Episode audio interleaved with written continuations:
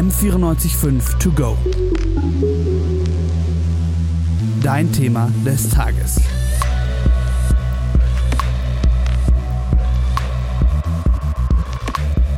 Immer wieder hört man gerade in den Medien und in den sozialen Netzwerken, dass das deutsche Intensivpersonal einen harten Lockdown fordert.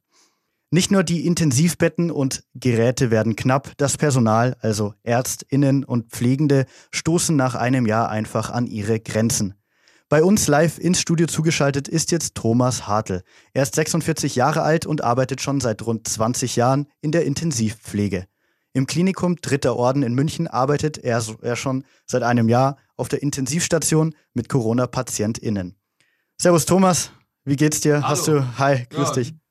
Mir geht's gut, ich habe heute frei. Das ist super, heute das mal frei. das ist schön zu hören. Ähm, was denkst du, wie viele Tage hast du im letzten Jahr gearbeitet? Boah, kann ich nicht sagen. Äh, was ist die 21 Arbeitstage pro Monat ungefähr, oder? Ja. und das mal zwölf, da kommt man auf eine ganze Menge. Ja, kommt man auf jeden Fall auf eine ordentliche Zahl. Ähm, ihr habt im dritten Orden auf der Intensivstation einen eigenen Isolationsbereich geschaffen, der zusätzlich zu den anderen PatientInnen auf der Intensiv- und äh, auch Platz für Corona-PatientInnen schafft. Wie ausgelastet ist denn eure Corona-Intensiv momentan? Ja, es ist ja bekannt, dass dieses Virus jetzt in drei Wellen zugeschlagen hat. Ähm, während dieser Wellen oder während der Spitze dieser Wellen waren wir eigentlich immer mit, mit acht bis zehn Patienten im Corona-Bereich tätig.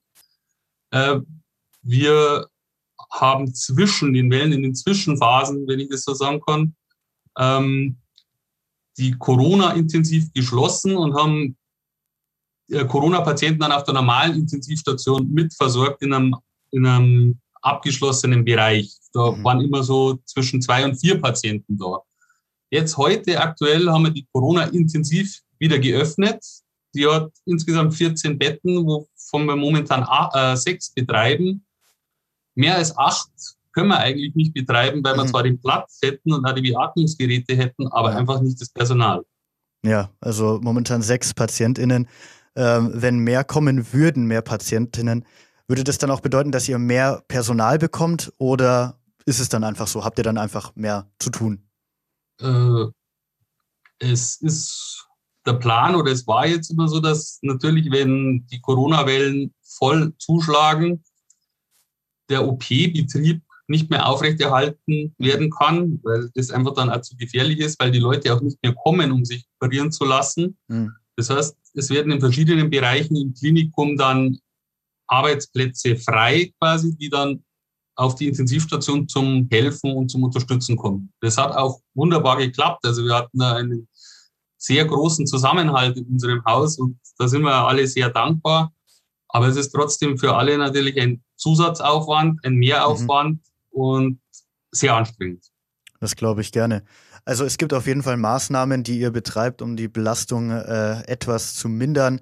Ähm, trotzdem was. Nee, um die Arbeit zu schaffen. Die, achso, die Arbeit. Okay. Um die Arbeit einfach zu schaffen. Ja. Äh, wir können natürlich nicht unbegrenzt äh, Betten erhöhen. Mhm. Also das geht immer auf Kosten der anderen Intensivkranken. Ähm, und wir brauchen einfach die Unterstützung, weil äh, eine Corona-Station zu betreiben oder in einem Corona-Bereich zu arbeiten, bedeutet ja immer, dass du voll isoliert bist. Das heißt, ja. du hast einen zusätzlichen Mantel an, zusätzliche Handschuhe, zusätzliche Brille, Mundschutz, Mütze. Das ist äh, richtig wie bei, wie bei Outbreak bist du fast angezogen. Also nicht mit diesem krassen Helm, aber eben voll isoliert und du kannst dann ja auch nicht raus. Also ja. du musst jetzt mal, wenn du dir ein, ein neues Stück, äh, eine neue Spritze, ein neues Medikament holen musst, musst du dich komplett ausziehen oder du brauchst Leute, die draußen stehen und warten, was sie dir bringen können. Wahnsinn. Ähm, da kommen dann wahrscheinlich ganz viele verschiedene Gefühle auch auf. Sind es Angst oder einfach nur Erschöpfung? Wie, wie fühlt sich das an momentan?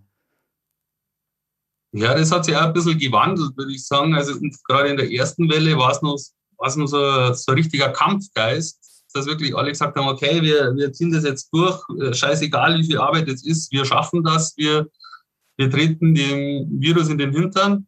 Und in der zweiten Welle wird es dann schon anstrengender, weil natürlich jeder gesagt hat, okay, wie lange soll das noch so weitergehen und mhm. wie lange wollen wir noch immer die Unvernunft der, der Leute auffangen? Und ja, jetzt momentan ist es eine gewisse Resignation. Ja. Es ist, die Power ist weg, der Elan ist weg, wir machen unsere Arbeit klar, aber die Angst vor der Zukunft und einfach auch die Angst immer wieder, das Virus dann auch mit nach Hause zu nehmen, wird größer. Vollkommen verständlich. Ich höre jetzt auch immer mehr von jungen Leuten, die auf der Intensivstation landen. Was ist denn mhm. momentan bei euch der Altersdurchschnitt auf der Station? Ja, das kann ich ganz klar unterstreichen. Also während wir in der ersten Welle und in der zweiten Welle uns nur im Durchschnittsalter so zwischen 60 und, äh, 70, äh, und 80 bewegt haben, eher einmal drüber, sind wir jetzt ganz deutlich im Bereich zwischen 40 und 70 oder eher nur zwischen 40 und 65 Jahren. Okay. Ähm, also äh, ja. es, scheint, es scheint einfach so zu sein, die, die Impfungen in den Altenheimen und die die Impfung der priorisierten Gruppen scheint wirklich zu greifen. Also die kommen jetzt einfach auch nicht mehr auf Intensivstationen. Die schweren Erkrankungen in der Altersgruppe werden ein bisschen weniger, aber die Jungen kommen nach. Also eine, auf, einer Seite, auf einer Seite eine positive Veränderung, aber dann geht es natürlich auch leider weiter. Ähm, wie viel Aufmerksamkeit in der Pflege braucht denn so ein Corona-Patient in, auf der Intensiv? Wäre da, ist da eine 1 zu 1 Betreuung nötig oder wäre diese nötig? äh, also eine 1 zu 1 äh, Betreuung ist absolute Utopie, das, das mhm. kann man überhaupt ja. Äh, nicht sagen. Es ist äh, bei den Corona-Patienten wie bei allen anderen Patienten so, dass nicht jeder gleich ist und dass nicht jeder gleich viel Aufmerksamkeit oder, oder Zeitaufwand bedeutet. Ähm, es ist tatsächlich so, dass die Patienten sehr aggressiv beatmet werden, dann mit Lageveränderungen äh, sehr arbeitsaufwendig sind. Hm. Ähm, ich würde sagen, sie brauchen mindestens im Durchschnitt das eineinhalb bis zweifache an, an, äh, Arbeitskraft wie ein na, äh, Patient mit derselben Erkrankung, aber mit einem anderen Keim. Wahnsinn. Ähm, die meisten PatientInnen, die dann an der ECM, ECMO beatmet werden müssen, viele, die meisten schaffen es ja nicht. Wie belastend ist es denn für euch, äh, vielleicht auch psychisch, physisch, zu merken, dass man den Menschen manchmal nicht so helfen kann, wie man es denn gerne würde? Ja, das ist, das ist auf alle Fälle frustrierend. Wir, wir wissen oft, also das Virus ist sehr unberechenbar. Wir, wir wissen oft gar nicht, was wir richtig und was wir falsch machen können. Ähm, was erschreckend ist, sind tatsächlich auch die, die jüngeren Patienten. Also ich habe selber vor Weihnachten mich mit, mit Corona infiziert, habe das mit drei Tagen Fieber durchgemacht und, mhm. und habe mir gedacht, na ja, klar ist der normale Verlauf bei jüngeren Leuten.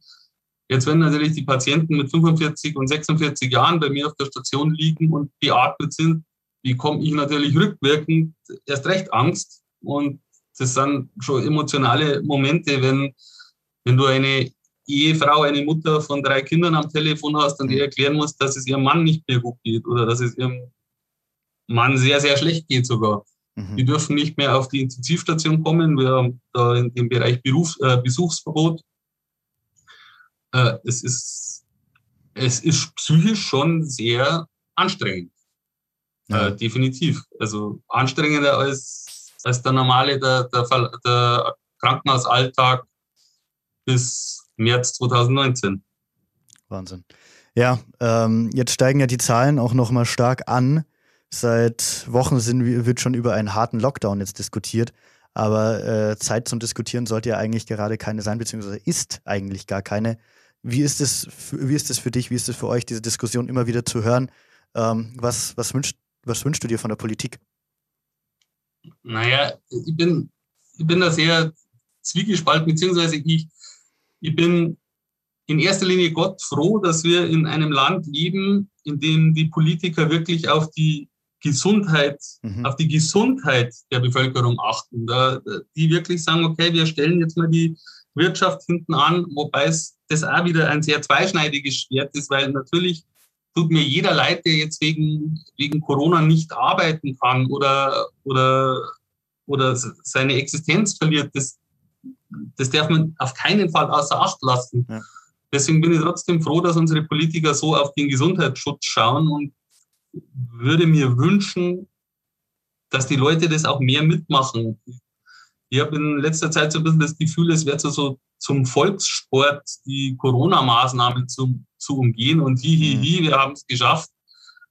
Ähm, das ist nicht okay.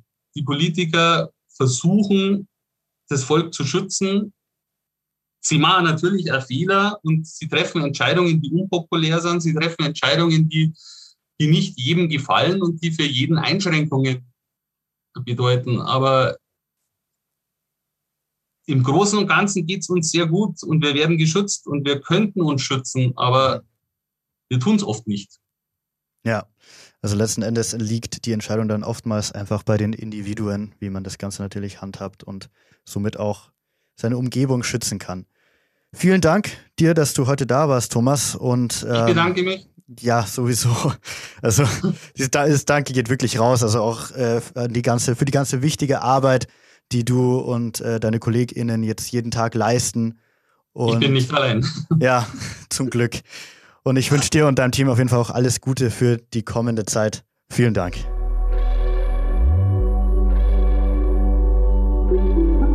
M945 to go.